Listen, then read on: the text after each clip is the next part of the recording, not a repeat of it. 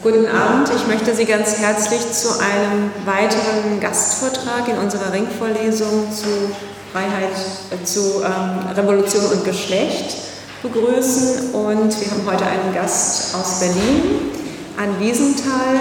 Sie lebt in Berlin, sie ist im Netzwerk Care Revolution aktiv.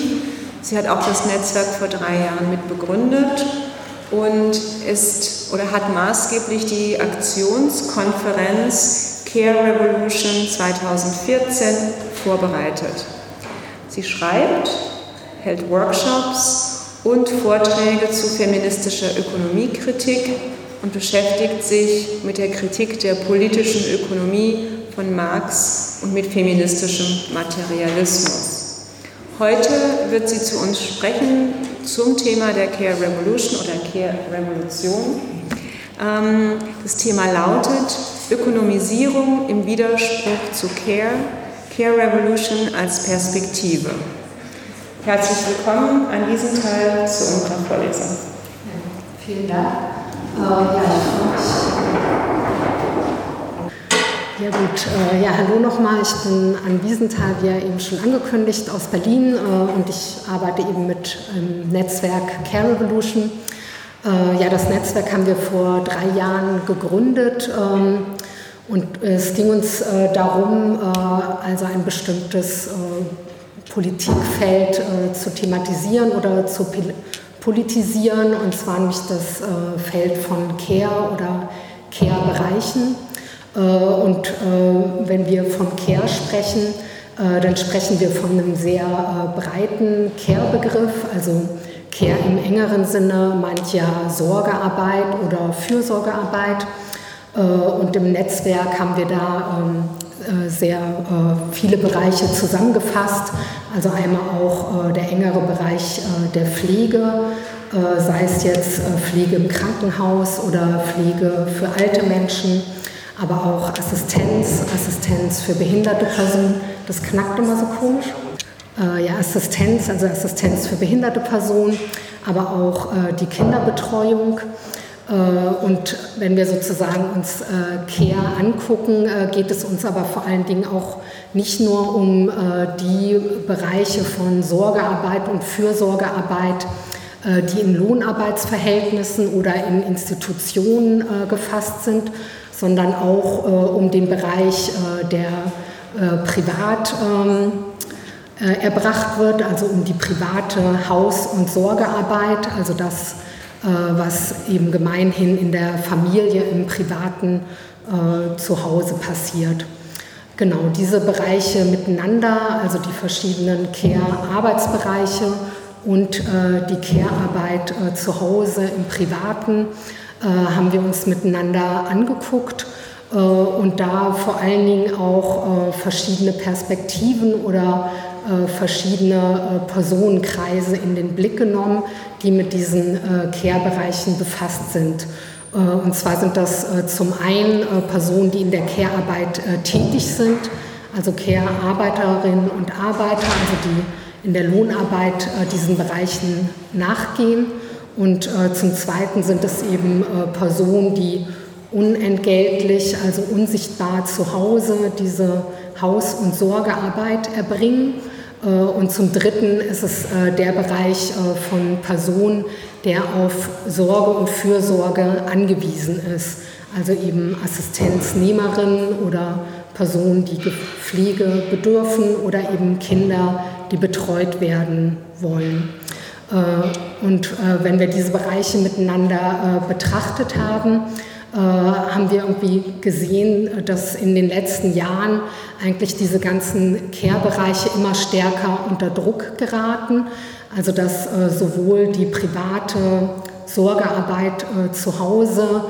immer mehr unter Druck gerät, was vor allen Dingen daran liegt, dass eigentlich immer mehr Menschen also sich äh, nicht mehr leisten können, äh, zu Hause zu bleiben und die Kinder zu versorgen oder alte Menschen zu versorgen und im Schnitt sozusagen immer mehr Menschen äh, gezwungen sind, Erwerbsarbeit nachzugehen. Also so gesehen fehlt äh, die Zeit und die Ressourcen im häuslichen Bereich. Äh, und zum anderen wird aber auch immer stärker gespart, also Kosten eingespart in den Institutionen und so dass auch in diesen Bereichen Care unter Druck gerät. Ähm, und das so miteinander betrachtet, ähm, haben wir den Begriff so ein bisschen ähm, mit ins Leben berufen oder geprägt, den Begriff der Krise auch oder der Care-Lücken. Äh,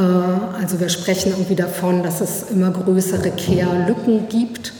äh, oder dass es auch äh, diese Bereiche von Sorge oder Fürsorgearbeit immer stärker unter Druck geraten und man auch von einer Krise sprechen kann. Und wir sind dazu ähm, gekommen, in diesem Bereich auch von Krise zu sprechen, ähm, weil es eben in den letzten äh, Jahren sozusagen ja sehr stark in der politischen Debatte war. Ähm, also wurde ja sehr viel über Krise gesprochen im Hinblick auf die Finanzkrise, also die ja eben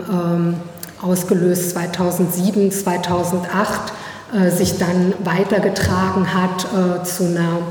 äh, Staatsschuldenkrise und die eine Auswirkung sozusagen auch ähm, die Auswirkung hatte, dass es eben immer stärkere Einsparungen auch in den staatlichen Bereichen gab. Äh, und äh, wir wollten damals äh, dann markieren sozusagen, dass bei diesem Sprechen über Krise ja vor allen Dingen eben die Finanzsysteme im Blick sind oder die Staaten im Blick sind, aber die, die die Krise eigentlich betreffen sehr stark oder die eben darunter zu leiden haben, sind eben eigentlich ja wir alle sozusagen oder die Menschen und die Lebensverhältnisse der Menschen. Und äh, über dieses Sprechen von der Krise der sozialen Reproduktion wollten wir das stärker in den Fokus legen, also sozusagen den Fokus verschieben äh, von dem Blick auf das vom Finanzsystem oder den ähm, äh, Staaten hin zu den Lebensverhältnissen der Menschen. Ähm, und mit dieser Betrachtungsweise ähm, ähm dass die Lebensverhältnisse der Menschen in den letzten zehn Jahren hier in Europa immer stärker äh, unter Druck äh, geraten, ähm, finden, es, finden, wir es auch äh, ziemlich äh, wichtig, sozusagen nochmal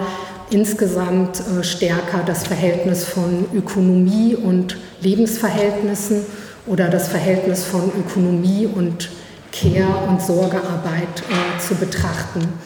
Und ähm, es ist ja eben so, dass, äh, also wenn man jetzt ähm, Ökonomie äh, betrachtet oder die kapitalistische Wirtschaftsweise, dann unterliegt die ja eben dem Paradigma, dass ähm, Kapital immer stärker akkumuliert werden muss oder dass eben immer weiter Profit gemacht werden muss. Also Wirtschaft und Wirtschaftsweise unterliegt äh, sozusagen der Logik des Profitsmachens und dass eben äh, diese Profitorientierung äh, in einem Widerspruch steht, im Grunde genommen zu Care oder zu ähm, ja, guten Lebensbedingungen. Äh, um das noch mal so ein bisschen äh, mehr aufzuzeigen, werde ich jetzt äh, stärker äh, zurückgehen und noch mal ein bisschen angucken, wie damals die kapitalistische Wirtschaftsweise entstanden ist und da vor allen Dingen äh, zwei äh, Faktoren angucken, nämlich äh, zwei Faktoren von Trennung oder von Spaltung, wie damals sozusagen nämlich die Arbeits- und Lebensverhältnisse doppelt getrennt und gespalten worden sind, nämlich einmal in dem Sinne, dass damals ähm,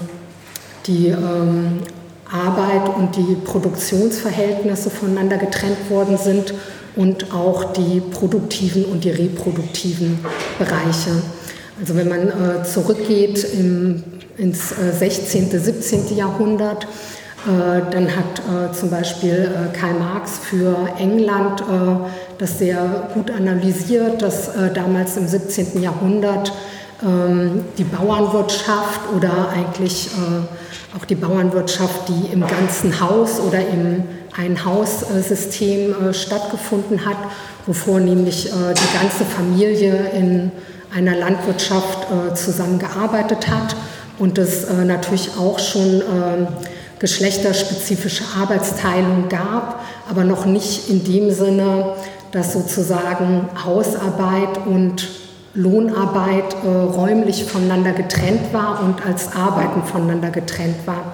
Also damals hat sozusagen noch die ganze Familie an einem Ort äh, zusammengearbeitet äh, und äh, vor dem Beginn des Kapitalismus gab es eben auch noch nicht ähm, die Lohnarbeit und die produktive Arbeit. Äh, das setzte äh, mit Beginn des 17. Jahrhunderts äh, erst langsam ein, einerseits natürlich auch durch die Manufakturen, die geschaffen worden sind, aber gerade auch auf dem Land in England durch eine sehr starke Vertreibung.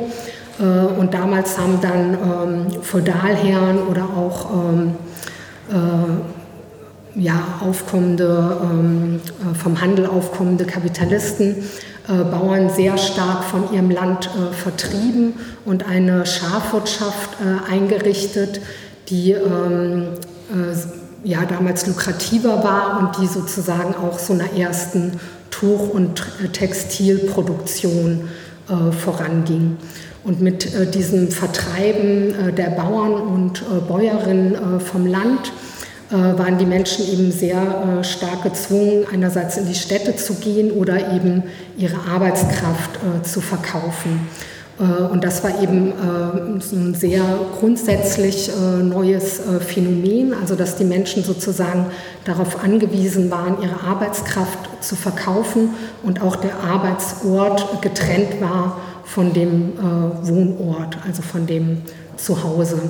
Und äh, mit dieser Trennung äh, wurden nicht nur sozusagen die Bauern und Bäuerinnen von ihren Produktionsmitteln getrennt, also dass sie nicht mehr Herrin oder Herr ihrer eigenen Produktionsmitteln waren,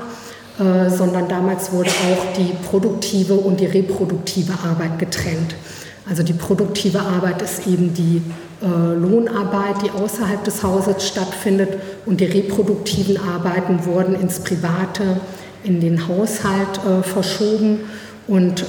bei reproduktiven Arbeiten geht es eben um die Lebenserhaltung der Menschen, also der einzelnen Person, aber auch der ganzen Familie. Und dazu gehört eben der ganze Bereich von Kinderbetreuung und Pflege. Ähm,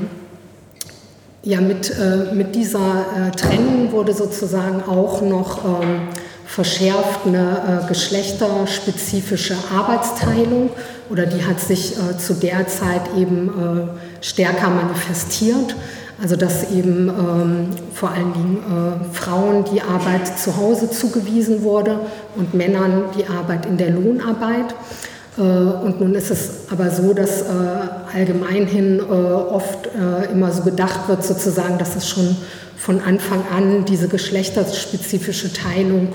in einer ähnlichen Form so war, wie wir sie heute kennen. Äh, aber damals im 17. Jahrhundert gingen auch sehr stark äh, Frauenarbeiten in die Fabrik. Also es äh, gab zum Beispiel in England waren teilweise 60 Prozent der Arbeiterinnen in Fabriken Frauen und eigentlich die reproduktiven Arbeiten ähm, zu Hause waren sozusagen äh, sehr unterversorgt oder eigentlich könnte man sagen, dass es zu der Zeit auch sehr starke Care-Lücken gab oder eine sehr starke äh, Versorgungsnot, also dass eben Kinder nicht gut versorgt waren und Kranke nicht gut versorgt waren.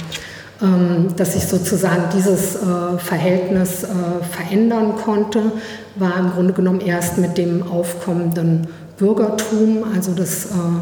die Hausarbeit an Frauen verwiesen wurde und äh, später auch im Nachfolge der Industrialisierung mit dem aufkommenden Fordismus. Ähm, und ähm, in Bezug auf den äh, Fordismus möchte ich ein bisschen genauer sozusagen das äh, Familienmodell damals beschreiben. Also wenn ich ähm, von Fordismus äh, spreche, dann spreche ich also so um die Zeit von 1930, 1940. Äh, äh, und diese Phase des Fordismus, die hat ja ihren Namen von dem eben von Ford, von den Ford-Werken aus Detroit, aus den USA, wo eben zu der Zeit ja eben über die Fließbandarbeit nochmal ein sehr großer Produktivitätsschub eingesetzt hat und die Fließbandarbeit und die Arbeitsteilung ähm, äh, es Grunde genommen äh, nach sich gezogen hat, dass nochmal viel mehr Waren zu einem viel geringeren äh, Preis hergestellt werden konnten und auch in Folge sozusagen viel mehr Lohnarbeiterinnen und Lohnarbeiterinnen sich diese Waren auch leisten konnten. Und es damals so eine Konstellation gab zwischen Unternehmern und Arbeiterinnen, dass die ähm, Arbeiterin oder die Arbeiterinnenbewegung sozusagen recht guten Stand hatte und einen relativ hohen Lohn erkämpfen konnte. Und diese spezifische Zeit macht es eben möglich, dass es äh, damals einen relativ hohen Familienernährerlohn gab. Und äh, über diesen Familienernährerlohn äh, war es möglich, dass äh, eben überwiegend sozusagen eine Person in der Familie zu Hause bleiben konnte und äh, zu Hause eben die Kinder oder auch Alte und Kranke versorgen konnte. Also diese Zeit des äh, Familienernährerlohns oder des Einfamilienernährermodells ist sozusagen eine historisch äh, spezifische Phase, wo es eben möglich war, über diesen hohen Lohn ähm, das äh, zu realisieren. Und in dieser Phase wurde aber eigentlich die ähm, Geschlechterarbeitsteilung oder die Geschlechterrollen noch mal stärker verstärkt. Also dass eben überwiegend äh, die Frauen zu Hause geblieben sind und eben damals auch dieser Begriff der Hausfrau äh, geprägt worden ist und der ja, männliche Lohnarbeiter, also überwiegend eben der Ehemann, arbeiten gegangen ist. Nun ist natürlich irgendwie dieses Modell von dieser heteronormativen Kleinfamilie sozusagen ist äh, nur ein Modell und ist jetzt irgendwie nicht äh, das, was gesellschaftlich sozusagen, also die ganze Gesellschaft durchzogen hat. Also ist natürlich auch, äh, dass schon in den 1930er, 40er Jahren ja auch äh, andere Lebensformen geliebt worden sind oder aber auch genauso gut auch Frauen arbeiten gegangen sind oder auch Männer zu Hause geblieben sind. Ähm, aber es ist eben ein Modell, was sozusagen diese Zeit sehr stark äh, prägt. Ähm, darüber hinaus äh, wurde auch dieses äh, Arrangement oder dieses ähm, Regime sozusagen der häuslichen Versorgung auch abgesichert durch verschiedene Gesetze oder Rechtssysteme. Also hier in der BRD äh, wurde eben äh, speziell die Ehefrau abgesichert im Scheidungsrecht oder auch im Witwenfall. Also dass sie eben als äh, Witwe eine relativ hohe Witwenrente bekommt und äh, im Scheidungsfall eben Anspruch hat auf Unterhalt äh, und damals auch den Anspruch hatte, bis zum 16. Lebensjahr der Kinder zu Hause zu bleiben weil sie ja eben ihren Beruf aufgegeben hat sozusagen und ja auch ähm, ja, nach einer Scheidung geringere Chancen hat sozusagen wieder äh, in den Beruf zurückzukehren oder auch äh, Karriere zu machen. Ähm, diese äh, Phase oder dieses äh, Modell hat sich jetzt äh, mittlerweile äh, überlebt, was verschiedene Gründe hat. also zum einen sozusagen ähm, äh, gab es natürlich die zweite Frauenbewegung, also die seit den 1970er äh, also sehr stark äh, in diesem Feld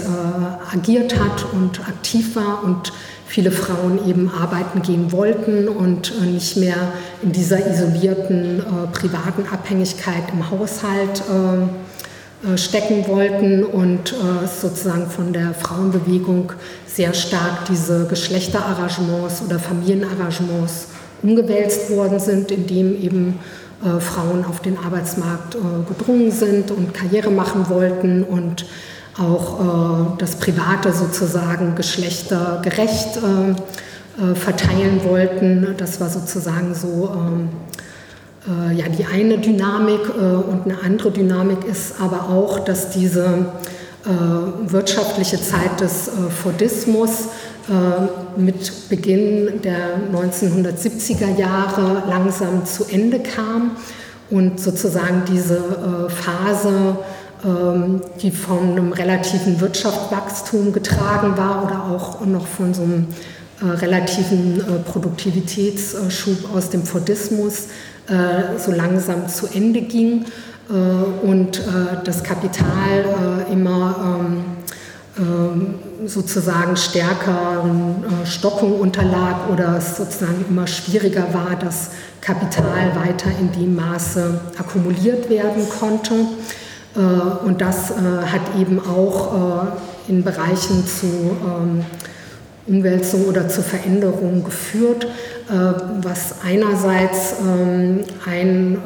eine Auswirkung davon ist, dass sozusagen dieser relativ hohe Familienernährerlohn immer stärker gedrückt worden ist von Unternehmerseite und es äh, mittlerweile ja immer mehr prekäre Arbeitsverhältnisse gibt, immer weniger Festanstellungen. Ähm, ja, das, äh, also man spricht irgendwie davon, dass äh, eigentlich 25 äh, Prozent äh, der Stellen eigentlich im Niedriglohnsektor sind und äh, dadurch, dass sozusagen im Verhältnis immer weniger verdient wird, äh, sind äh, die Menschen aber auch gezwungen, mehr arbeiten zu gehen. Oder auch in einer Familie sind sozusagen immer stärker beide Personen gezwungen, arbeiten zu gehen, weil man es sich sozusagen in einem Familienmodell gar nicht mehr unbedingt leisten kann, nur von dem Lohn von einer Person äh, zu leben. Äh, und äh, wenn man sich äh, die Zahlen dazu anguckt, ist es auch so, dass in der BRD, also seit dem Zweiten Weltkrieg, mittlerweile so viele Menschen Lohnarbeit nachgehen wie noch nie. Also es sind mittlerweile 42 Millionen Menschen, die in der BRD Lohnarbeit nachgehen. Also wenn man bedenkt, sozusagen, wie viele Kinder und Jugendliche und alte Menschen es gibt, ist das eine sehr hohe Zahl. Und äh, diese Verschiebung hat äh, auch dazu geführt, dass man dieses äh, Familienmodell sozusagen äh, sich auch anders äh, gestaltet. Und zwar spricht man heutzutage von einem Adult Worker Modell, also was eher betont, äh, dass eigentlich jede erwerbsfähige Person oder jede erwachsene Person, die in der Lage ist, arbeiten zu gehen, eigentlich arbeiten geht oder arbeiten gehen muss sozusagen.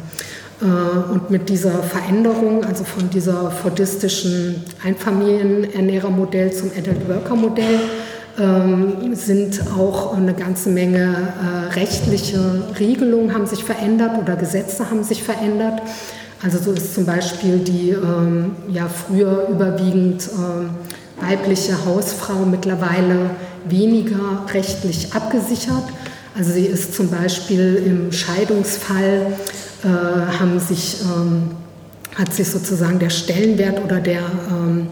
Rang verändert, also wo sie irgendwie vorher im, an erster Stelle stand und nach der Scheidung sozusagen als erstes Unterhaltsgeld bekommen hat. So sind mittlerweile heute die Kinder sozusagen an erster Stelle. Also jetzt kriegen die Kinder als erstes Unterhalt und je nachdem, wie viel sozusagen der Ex-Mann verdient, kann es eben gut sein, dass die geschiedene Frau mittlerweile eben gar keinen Unterhalt mehr bekommt, weil sozusagen das Geld dann schon von dem Unterhalt äh, für die Kinder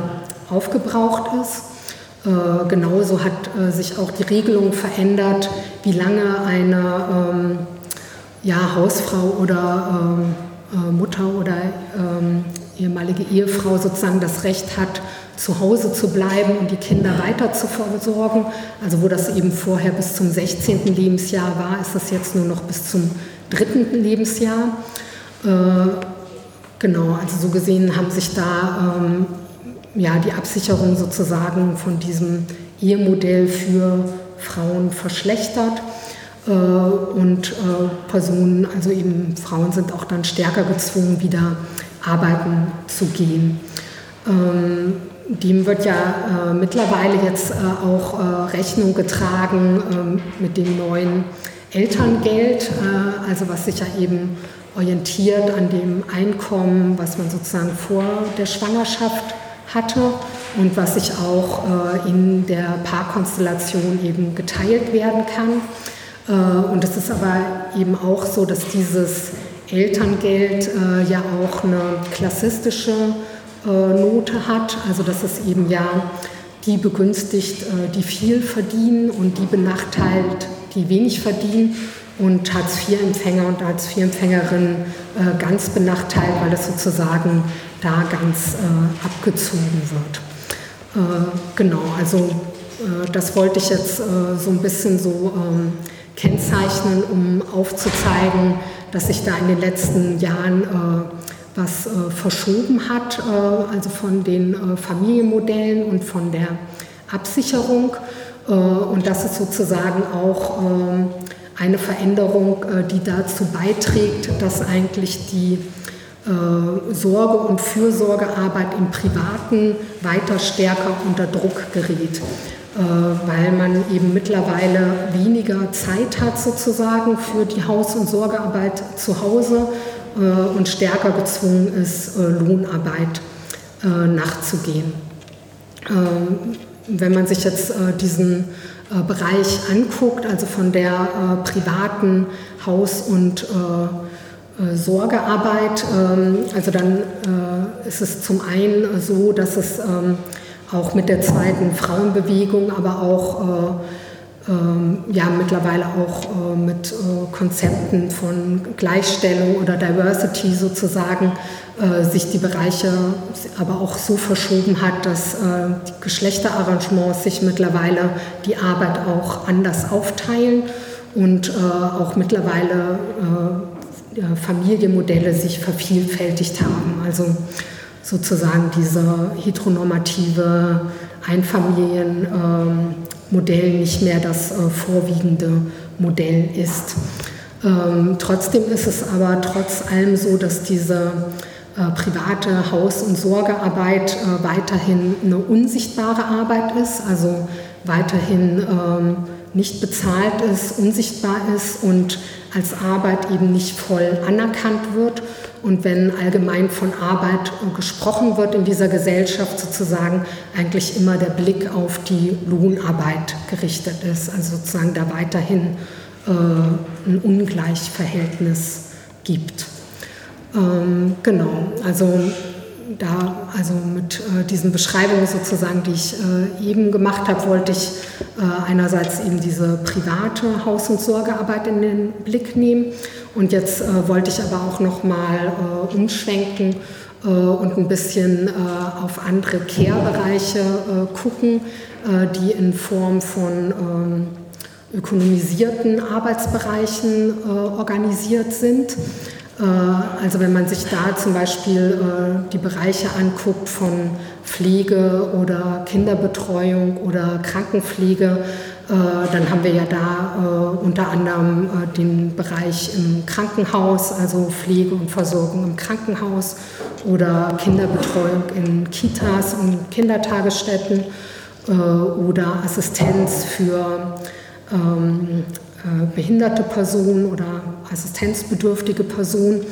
Äh, und wenn man sich äh, diesen Bereich von Care und Sorge und Fürsorge anguckt, die in, der, in Lohnarbeitsverhältnissen geregelt ist, ähm, dann wird man sozusagen auch in diesen Bereichen sehen, dass sozusagen ähm, das, was eigentlich die Notwendigkeiten, die zu einer guten Sorge oder Fürsorgearbeit gehören, äh, nicht äh, wirklich äh, zu den Logiken oder Notwendigkeiten einer Ökonomisierung passen.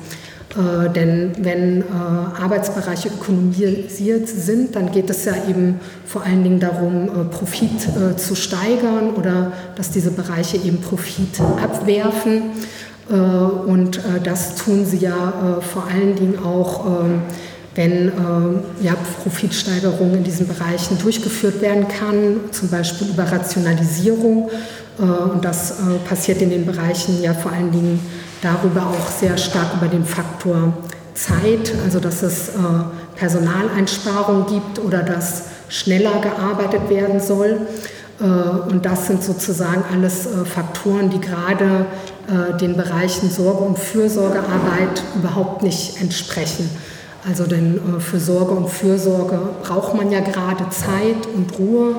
äh, und es geht um persönliche äh, Beziehungen auch, äh, um Kontakte, also um äh, persönliche äh, Gespräche und Beziehungen, die hergestellt werden, also in der Krankenbetreuung, in der Assistenz, in der Arbeit mit Kindern. Äh, und da läuft es dem ja quasi zuwider sozusagen, äh, diese Arbeit sozusagen schneller zu takten oder mit weniger Personal abzuhandeln und ja, eben einfach in so ein engeres Zeitraster zu pressen. Äh, und äh, das ist eben auch was, äh, was man mittlerweile sieht sozusagen, ähm, was diesen Bereichen eben auch überhaupt nicht gut tut. Also wenn man zum Beispiel hier in der BRD guckt, sind in den letzten Jahren, Jahrzehnten zum Beispiel sehr stark die Krankenhäuser privatisiert worden. Und äh, im Verhältnis äh, ist es sogar so, dass im Verhältnis in der BRD viel mehr Krankenhäuser privatisiert sind als in den USA, äh, wo man ja eigentlich immer denken würde, USA ist äh, das Land, was äh, völlig durchökonomisiert äh, ist. Ähm, so ist es sozusagen, dass gerade in dem Bereich der Krankenhäuser, also die BRD sozusagen eine ähm, ja, sehr hohe Ökonomisierung hat. Äh, und äh, Folge davon ist eben, dass äh, sehr stark Personal abgebaut worden ist in den letzten Jahrzehnten, dass Pflegekräfte ähm, ja immer schneller arbeiten müssen, dass Arbeiten aufgesplittet werden, also Arbeiten getaktet werden, also zum Beispiel eine Person ja,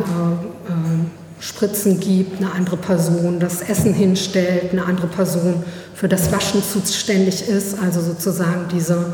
äh, Versorgung aufgestückelt wird. Äh, und wenn man sich irgendwie vorstellt, sozusagen, dass aber für eine gute Sorge- und Fürsorgearbeit es ja aber auch um Kontakt geht, um eine Ansprache, um füreinander Dasein, äh, dann kann man sich ja auch vorstellen, sozusagen, dass das viel schwieriger ist, wenn man dann von verschiedenen Personen äh, versorgt wird und gar nicht mehr eine richtige Ansprechperson hat oder gar nicht die Zeit da ist, sozusagen auch äh, Gespräche zu führen oder in Kontakt zu kommen. Äh, und im Krankenhaus ist zum Beispiel auch so, dass äh, diese Arbeiten nicht nur jetzt schneller getaktet sind oder stärker aufgestückelt worden sind, äh, sondern auch, dass es immer stärker auch so ein Outsourcing gibt, also Krankenhäuser Tochterfirmen gebildet haben und Bereiche ganz ausgegliedert haben, also wie zum Beispiel Reinigung, das Essen, aber auch Labortätigkeiten. Äh, und auch Arbeiten immer stärker von Leasingfirmen äh, ausgeführt werden. Und äh, also gerade jetzt im Bereich der Krankenhäuser kommt es deswegen in der letzten Zeit ja auch immer stärker zu Skandalen, also wo einfach sehr stark die Hygiene leidet, also die Hygiene in den Patientenzimmern, aber auch speziell in den OPs oder in den Laboren, oder es eben auch dazu kommt, dass ähm, äh, Personen auch in der Pflege nicht mehr gut genug äh, versorgt werden können. Also wenn sie zum Beispiel gewaschen und umgelegt oder umgebettet werden müssten oder es eigentlich äh, notwendig wäre, die Person auch zu begleiten, indem sie zum Beispiel auch wieder laufen oder laufen lernen oder auch zur Toilette gehen sozusagen, damit sie ihre Muskeln auch anstrengen und bewegen, wird jetzt sozusagen viel stärker Personen liegen gelassen oder eher der Schieber genommen, als dass eine Person zur Toilette begleitet wird. Genau, also diese ganze engere Zeittaktung und dieses äh, weniger Personal sozusagen da äh, ja, leiden eben ganz äh, direkt die Gesundheitsversorgung drunter und die äh, Personen drunter. Äh, und dasselbe zeigt sich aber auch in anderen Bereichen, also sehr stark eben auch in Altenheimen, äh, aber auch in der Assistenz von behinderten Personen. Äh, und auch in der Kinderbetreuung. Ähm, ja, jetzt habe ich äh, so ein bisschen versucht, äh, so einige Aspekte zu umreißen. Also einerseits von der privaten häuslichen Sorgearbeit, also die ja zu Hause unsichtbar, unbezahlt stattfindet und vor allen Dingen ja auch weiterhin noch sehr stark ähm, äh, geschlechtsspezifisch ist und an Frauen verwiesen ist, also auch wenn es mittlerweile da Verschiebungen Umbrüche gibt. und auf der anderen Seite eben Care-Arbeiten oder Sorge- und Fürsorgearbeiten, die ökonomisiert sind und in Form von Lohnarbeit stattfinden, was aber auch weiterhin ein Berufsfeld ist, was auch sehr stark geschlechtsspezifisch ist und auch sehr stark an Frauen verwiesen ist. Also in diesen Arbeitsbereichen überwiegt eben der Frauenanteil oder man spricht da auch von Frau, frauisierten Arbeitsfeldern. Äh, und das zieht eben auch nach sich, dass im Verhältnis sozusagen diese Bereiche schlechter bezahlt sind oder einen schlechteren Stundenlohn haben als äh, andere Arbeitsbereiche. Ähm, und dass äh, diese Bereiche aber auch einen schlechteren Stundenlohn haben als andere Arbeitsbereiche, hat auch grundsätzlich mit der Ökonomie zu tun. Also ähm, ganz am Anfang sozusagen, als ich anfing zu erzählen, ähm, wollte ich ja auch so ein bisschen aufzeigen, dass mit dem Beginn des Kapitalismus als sozusagen Arbeiten geteilt worden sind und äh, einige Arbeiten eben als äh, Lohnarbeit ökonomisiert äh, äh stattgefunden haben und äh, diese Bereiche sozusagen eben auch ähm, äh, der also profitsteigernd stattfinden sollen oder der Kapitalvermehrung dienen sozusagen. so ist es auch, wenn man sich verschiedene Arbeitsfelder anguckt. Ähm, dass äh, verschiedene Arbeitsfelder äh, verschieden stark äh, Profite steigern. Also äh, es äh, ist zum Beispiel äh, so, dass in der ähm, Kapitalakkumulation es ja darum geht, Kapital immer zu vermehren und in dieser Vermehrung sozusagen möglichst wenig Kosten oder möglichst wenig Abzüge zu haben und äh, Kosten oder Abzüge in dieser Vermehrung äh, passieren ja eben vor allen Dingen von Steuern, also Steuern, die abgezogen werden. Und über diese Steuern wird ja auch äh, der Sozialstaat oder die staatlichen Infrastrukturen finanziert. Und äh, so gesehen fallen die staatlichen Infrastrukturen, wozu ja eben auch äh, die Kitas, oder auch ähm, andere Bereiche der sozialen Arbeit gehören sozusagen, sind in diesem Gesamtzusammenhang der Wirtschaft sozusagen ein Kostenfaktor. Also wenn ich mir die äh, soziale Infrastruktur des Staates angucke, dann schlägt sie sich sozusagen in der Ökonomie als Kostenfaktor nieder, also stellt sozusagen einen Abzug äh, von der Kapitalakkumulation oder von der Profitsteigerung dar. Deswegen ist es sozusagen nach ökonomischem Interesse, sozusagen gibt es immer das Interesse, diese Kosten gering zu halten. Und deswegen gibt es auch immer, äh, also im Staat ja immer diese, äh, ja, diese Formel, äh, dass man sparen muss oder dieses Spardiktat. Also das ist sozusagen so ein weiteres Moment, wo eigentlich eine gute Versorgung von also mit sozialer Infrastruktur im Grunde genommen im Widerspruch steht äh, zu Kapitalakkumulation oder zu Ökonomisierung. Ähm, genau, also wenn ich sozusagen das so benennen möchte, so als Widerspruch, also dass äh, soziale Infrastruktur da im Widerspruch steht, dann ist es sozusagen in diesem Feld von Care oder von äh, Fürsorge und Sorgearbeit äh, nicht nur das eine Moment, was da im Widerspruch steht, ähm, sondern ähm, im äh, Widerspruch äh, steht eben auch, dass eigentlich ja die Menschen, auch wenn man sich sozusagen diese ähm, Haus- und Sorgearbeit im Privaten anguckt, wofür man ja eigentlich auch viel Zeit braucht und auch Ressourcen braucht sozusagen, dieser Zeitbedarf oder dieser Ressourcenbedarf auch im Widerspruch steht. Also dass ja in diesem Umbruch vom Fordismus zum Postfordismus äh, jetzt immer mehr Menschen Lohnarbeiten gehen müssen, auch immer länger Lohnarbeiten gehen müssen und sozusagen immer weniger Zeit für das Private bleibt und immer weniger Zeit für die häusliche Versorgung bleibt und auch immer weniger Ressourcen. Also das ist sozusagen auch ein Widerspruch, äh, wo eben äh, ja eine gute Versorgung im Privaten ja eben mehr Zeit bräuchte und mehr Ressourcen und die Ökonomieseite sozusagen aber eigentlich versucht, ähm, ja, also die Zeit im Privaten immer zu minimieren. Ähm, genau. Äh, ja, jetzt äh, habe ich eben äh, versucht, so einerseits so ein bisschen äh, so einen geschichtlichen Abriss zu machen, aber auch äh, sozusagen äh, Widersprüche in diesem Verhältnis ähm, aufzuzeigen. Und jetzt möchte ich aber auch äh, noch mal stärker dazu kommen, also zur Care Revolution oder was wir sozusagen in diesem Netzwerk auch äh, in den Blick nehmen. Äh, und zwar ist es so, äh, dass bei der Care Revolution oder in diesem Netzwerk äh, sozusagen ist es uns ein großes Anliegen, wenn wir diese verschiedenen Bereiche von Care betrachten oder von Sorge- und Fürsorgearbeit, ähm, ist es uns ein, ähm, äh, sehr wichtig, dass äh, drei verschiedene Gruppen in diesem Netzwerk auch vertreten sind, nämlich einmal die Gruppe der Care-Lohnarbeiterinnen und Arbeiter, äh, dann die Gruppe von Personen, die privat, unbezahlt äh, Pflege oder Hausarbeit sozusagen verrichten.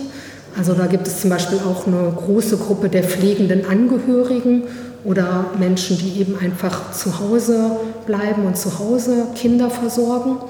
Und äh, dann als äh, dritte Gruppe eigentlich äh, die Personengruppe, die selber einen Care-Bedarf hat, also Personen, die Assistenzbedarf haben oder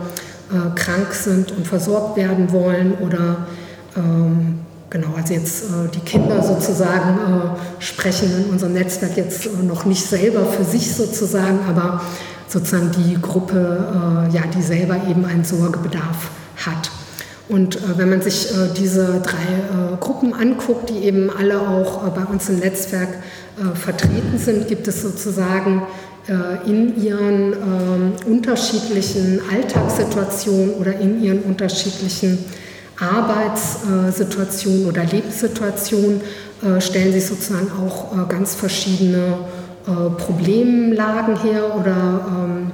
ja, sind, sind sie vor ganz unterschiedlichen äh, Fragen gestellt. Und äh, unser Anliegen ist es sozusagen, sie eigentlich also in diesen verschiedenen äh, Fragen oder Anliegen ähm,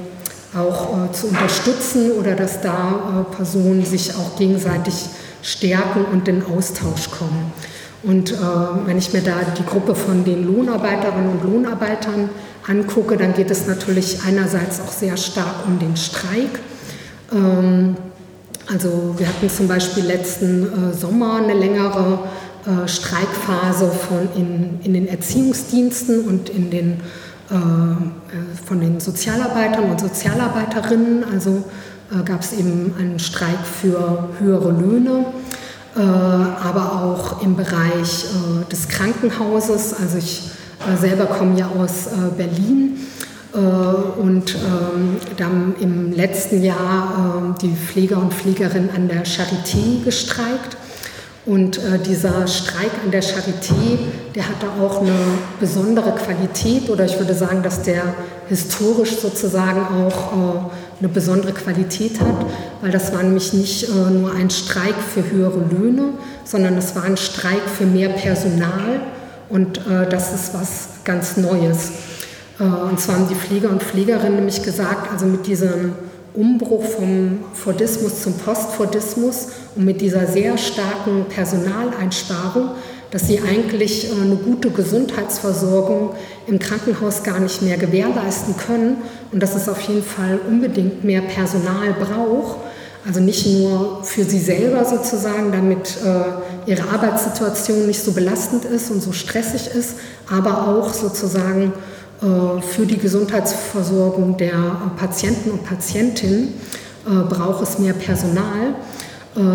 und äh, mit dieser Forderung für Personal haben sie eben auch gefordert, dass das sozusagen auch tariflich mit in den Haustarifvertrag geschrieben wird. Also das war sozusagen nicht nur ein quantitativer Arbeitskampf, also um mehr Geld, sondern ein qualitativer Arbeitskampf. Und der war, ähm, also ich würde sagen, der war super erfolgreich, weil es nämlich jetzt äh, Anfang dieses Jahres gelungen ist, dass die Krankenhausleitung da eingewilligt hat und diesen neuen Tarifvertrag unterschrieben hat für mehr Personal. Und das ist sozusagen auch so ein bisschen so ein Umbruch oder kann so ein bisschen auch so ein Aufrütteln sein, auch für andere Städte oder andere Regionen. Äh, und so ist es zum Beispiel in Berlin so, dass sozusagen dieser Move mittlerweile auch äh, übergeschwappt ist auf den anderen großen Krankenhauskonzern in Berlin, nämlich Vivantes, also was auch ein Konzern ist mit verschiedenen Standorten.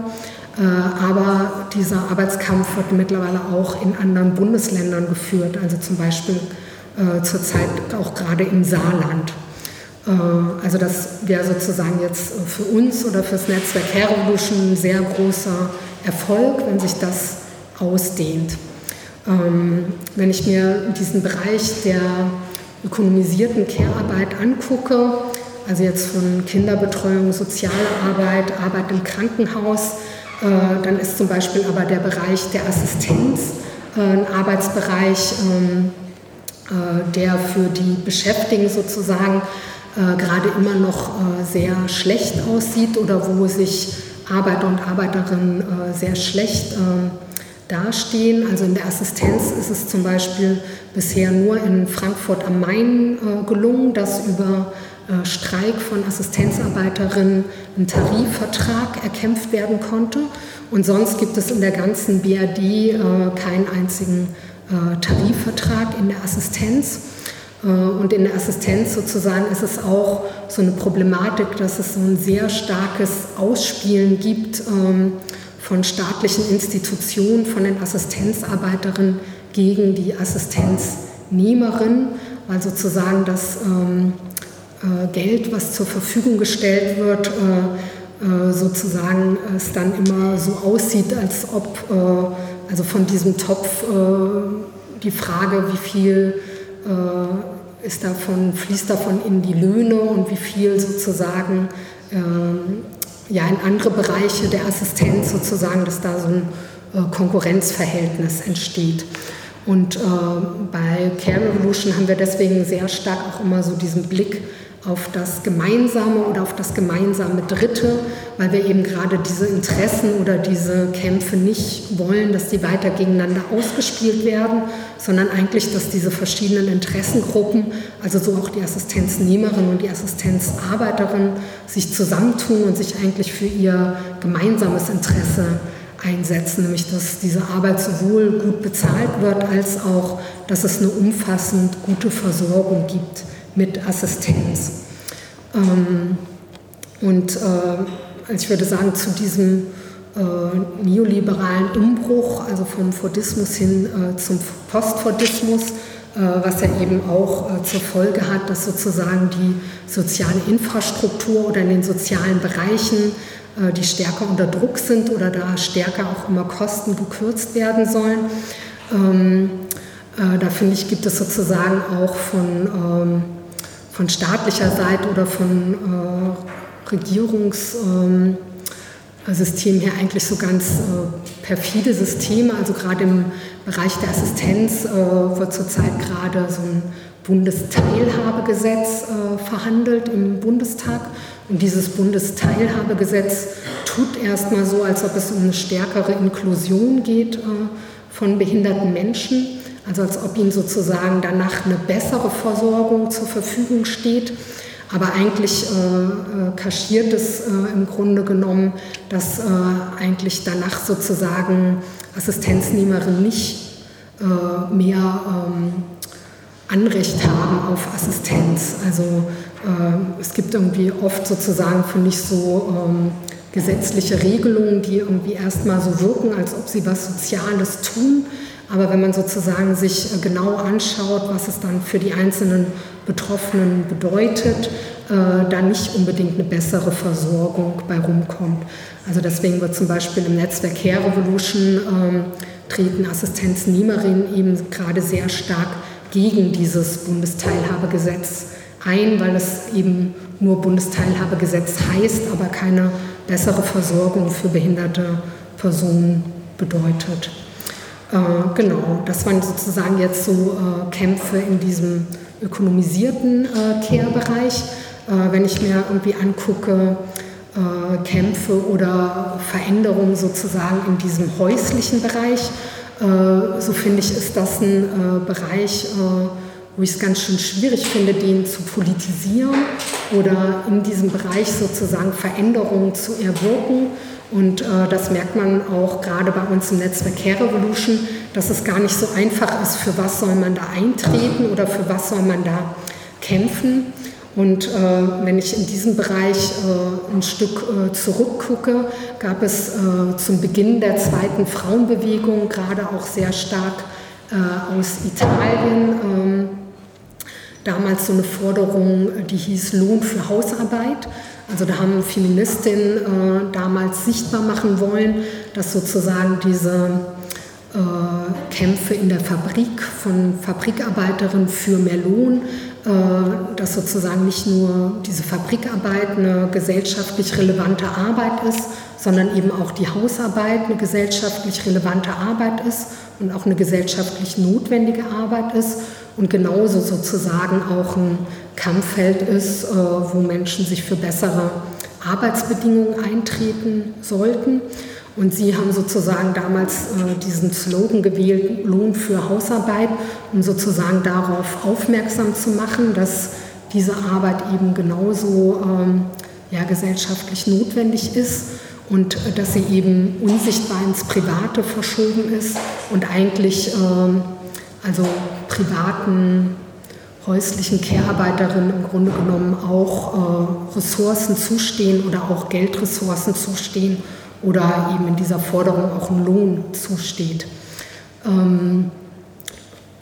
nun finde ich, äh, ist es irgendwie so, dass sozusagen, äh, wenn man diesen privaten häuslichen Bereich äh, politisiert oder verändern oder verbessern will, äh, ist es gar nicht so einfach dafür Forderungen zu finden. Äh, und ich würde sagen sozusagen, dass ein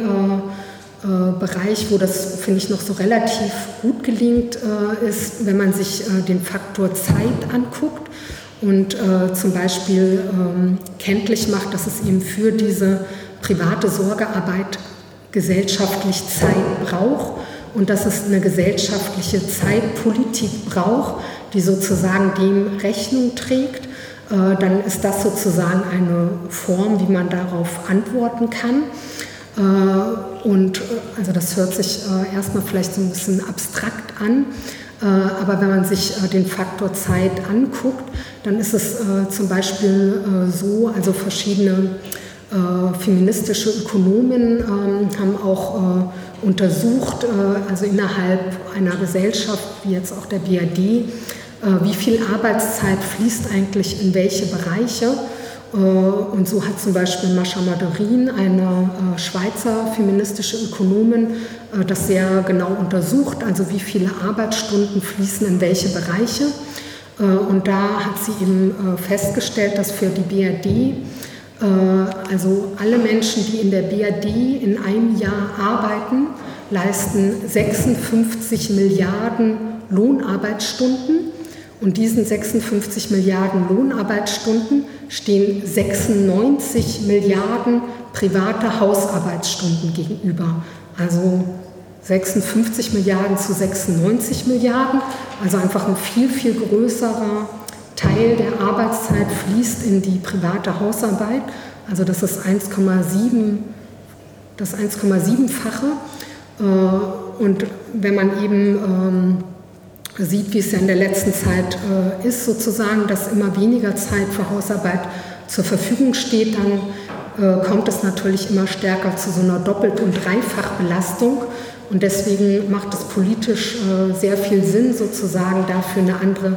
Zeitpolitik zu kämpfen. Und eine andere Zeitpolitik äh, kann einerseits heißen, äh, dass man ähm,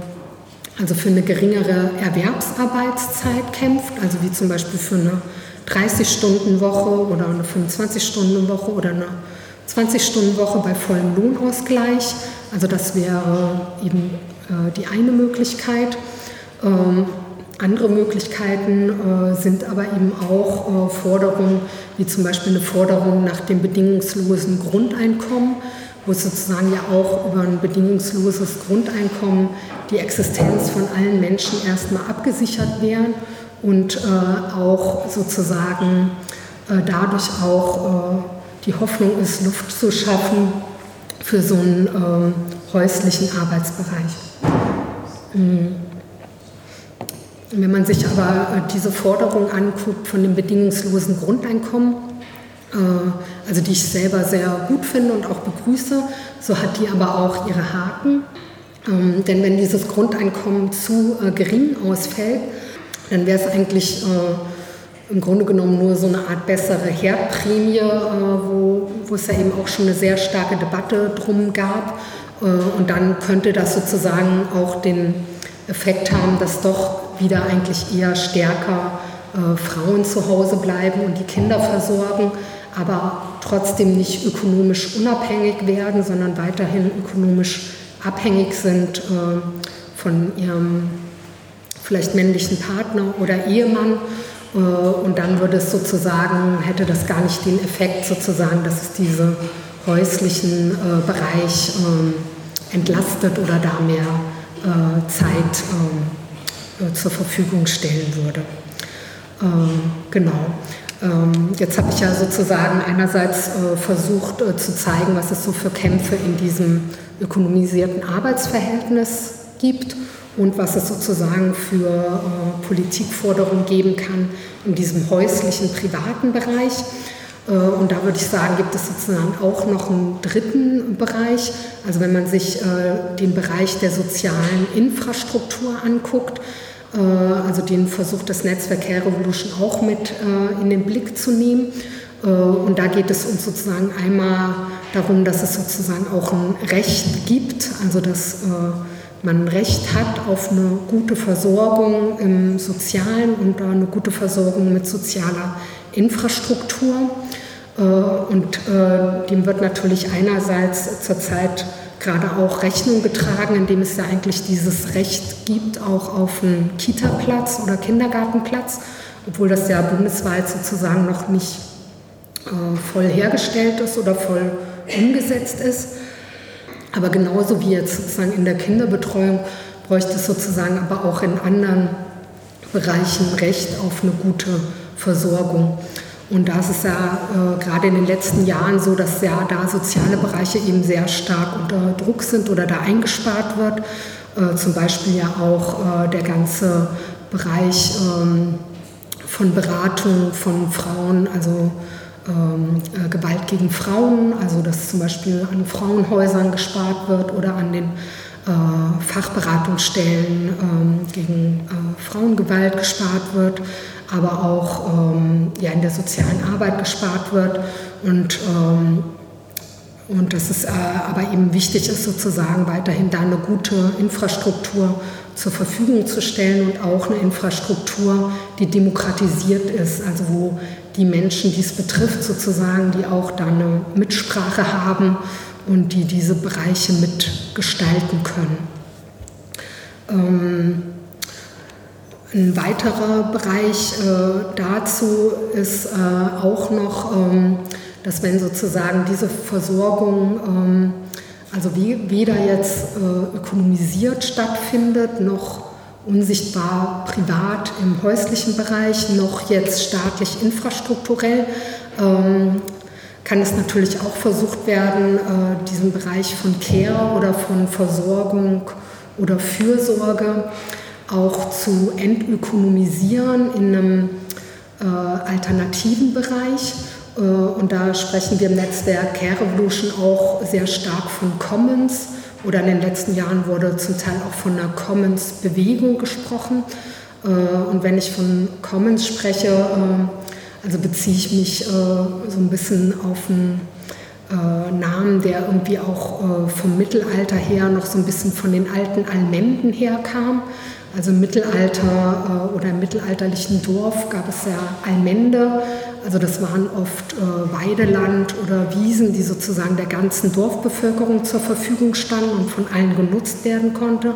Aber dass zum Beispiel auch im Wald ähm, Holz aufgesammelt werden konnte oder Torf gestochen werden konnte und das sozusagen die ganze Dorfbevölkerung nutzen konnte. Also diese Bereiche jetzt nicht äh, in Einzeleigentum sozusagen abgegrenzt waren. Und äh, äh, Commons oder diese Commons-Bewegung bezieht sich wieder darauf und versucht eigentlich äh, Bereiche stärker der Ökonomisierung zu entziehen und stärker Bereiche kollektiv oder gemeinschaftlich zu gestalten. Also das findet einerseits äh, statt auch im alternativen Bereich, also wie jetzt hier in der BAD zum Beispiel auch in der Kommunebewegung oder in der Kollektivbewegung. Also es gibt äh, in der BAD äh, also mehrere Stadt- oder Landkommunen auch mit Kollektivbetrieben. Aber es gibt darüber hinaus eben auch Projekte, die versuchen auch Infrastruktur in einem größeren Maße zu vergemeinschaftlichen oder einem Commons zuzuführen, was zum Beispiel auch im Bereich ähm, des Computerwesens, zum Beispiel mit Linux und den Open, also diesen Ubuntu, Linux, Open Office ähm, Netzwerken stattfindet, also die eben unentgeltlich äh, allen zur Verfügung stehen und die damit sozusagen auch einer Ökonomisierung entzogen sind. Ähm, und wenn man sich da äh, jetzt aber nochmal stärker so einen Care-Bereich anguckt, dann gibt es sozusagen in diesem Care-Bereich da nicht so viele Beispiele, aber doch auch einige Beispiele. Ähm, und so gibt es zum Beispiel gerade in Hamburg und in Berlin äh, zwei Vorhaben von Gesundheitszentren, die gerade dabei sind, sich äh, zu gründen oder kurz davor sind, sozusagen auch ähm, also Gebäude äh, zu erwerben und sozusagen ähm, ja, ihr Gesundheitszentrum eröffnen zu können. Und die Idee dahinter ist sozusagen, dass Ärzte und Ärztinnen und Pfleger und Pflegerinnen Gesundheitsversorgung anbieten, äh, aber sie sozusagen als Gruppe kollektiv organisiert sind äh, und sie gleichzeitig diese Arbeit auch äh, mit einer politischen Arbeit verbinden oder auch mit einer Beratungsarbeit oder aber auch mit einer Arbeit, die versucht auch ähm, zum Beispiel Menschen ohne Papiere Gesundheitsversorgung zugänglich zu machen. Äh, und diese Idee der Gesundheitszentren, die stärker so einem Commons ähm, äh, zu ähm, äh, geschoben werden können, sozusagen, gibt es aber auch in anderen Ländern, also zum Beispiel in Belgien äh, gibt es viel stärker so unabhängige Gesundheitszentren, die in äh, Belgien interessanterweise eher von politischen Parteien ins, äh, gegründet worden sind. Ähm, genau, also das waren jetzt sozusagen so äh, verschiedene Ausblicke, äh, die ich gemacht habe äh, in Richtung von Veränderung oder von Kämpfen. Ähm, und bevor ich jetzt aber äh, zum Schluss komme, wollte ich auch nochmal darauf verweisen, als ich habe ja versucht zu sagen, so ein bisschen auch deutlich zu machen, dass dieser